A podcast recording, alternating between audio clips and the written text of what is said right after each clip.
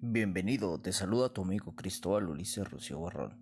Y recuerda, nosotros no hacemos música, la música somos todos. Y la música es un estilo de vida.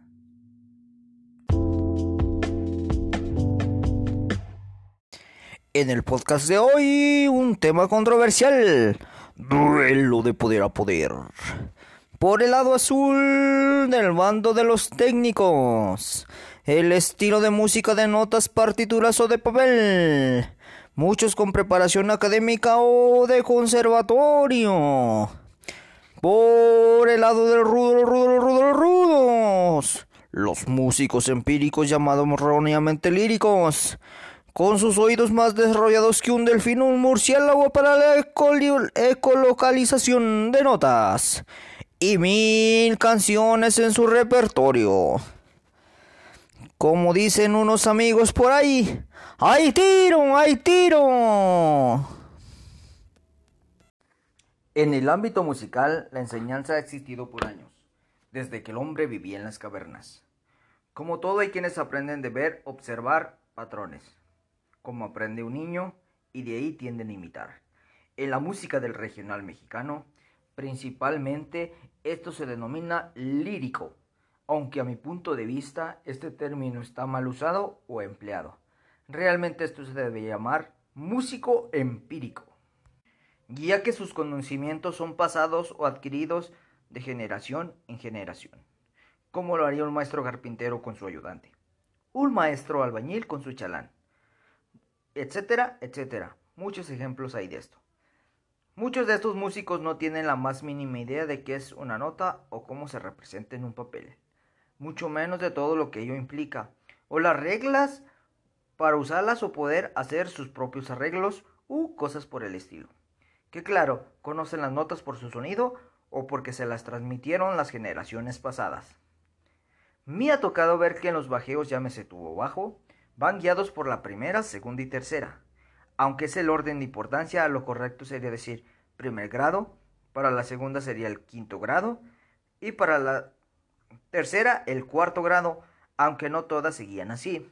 Algunas están armonizadas por el círculo de quintas o en su caso por sustitución de acordes. Después haremos un podcast, para eso.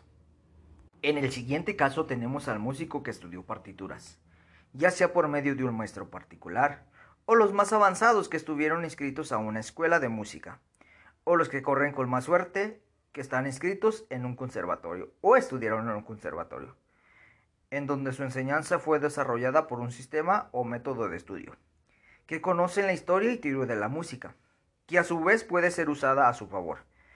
Y en estos tenemos a los más avanzados, los cuales pueden fingir como docentes o como transcriptores de partituras. Estos músicos saben de notas y de escalas mayores, menores, acordes, intervalos, modos de escala, sistemas, círculo de quintas o dar un toque musical con sentido a las notas para que se escuche con estilo mariachi, estilo banda, orquesta, jazz, por mencionar algunos claramente. Lo que denominan ellos feeling, que no es otra cosa que transmitir la emoción a lo escrito sin perder lo que dicta el papel de la partitura. Bien, hasta aquí una breve explicación de lo que serían los dos estilos. No digamos que están peleados. Pero las preguntas para este duelo serían, ¿el músico nace o se hace? ¿Quién es el mejor músico, el empírico o el de notas? ¿Los estilos están peleados o son complementarios? ¿Qué es mejor para mí como músico? Pregunta número uno. ¿El músico nace o se hace? ¿El músico nace o se hace? Es una pregunta difícil de responder pero a mi punto de vista, hay niños que desde temprana edad tienen acercamiento con instrumentos o con la música, a quienes nos gusta la música desde niños. Y vemos la forma de llegar a ella. Y mejor dicho, llegamos a realizarla. Yo digo, que el músico, yo digo que el músico nace y se hace. Nace porque nace de la sensación que tú tienes al sentir la música y querer ejecutarla pero sí hace porque por medio de estudio o de error o como dije empíricamente alguien te lo transmite, vas mejorando y haciendo cada día mejor tu trabajo, como músico y como persona. El crecimiento debe ser íntegro. Entonces el músico nace y se hace. O se hace y nace, mejor dicho, nace. ¿Qué es mejor ser, músico empírico o músico lírico? Mira, en mi humilde opinión, las dos está bien. Muchos dicen que están peleados, pero realmente es complementario.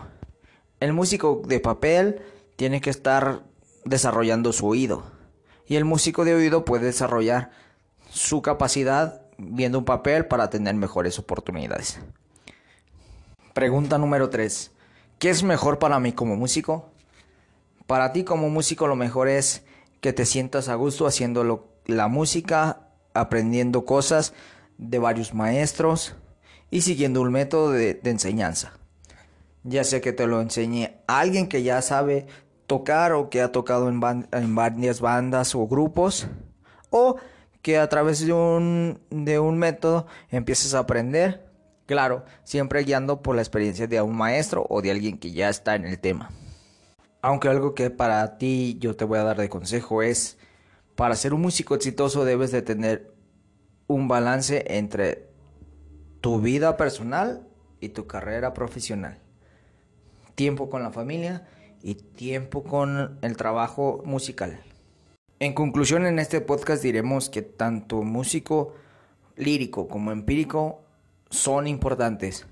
Lo importante es que el cliente disfrute tu evento, que seas mejor cada vez que te subas a un escenario o estés a ras de piso. Y que la música banda si puedes aprender poquito más, no te quedes limitado.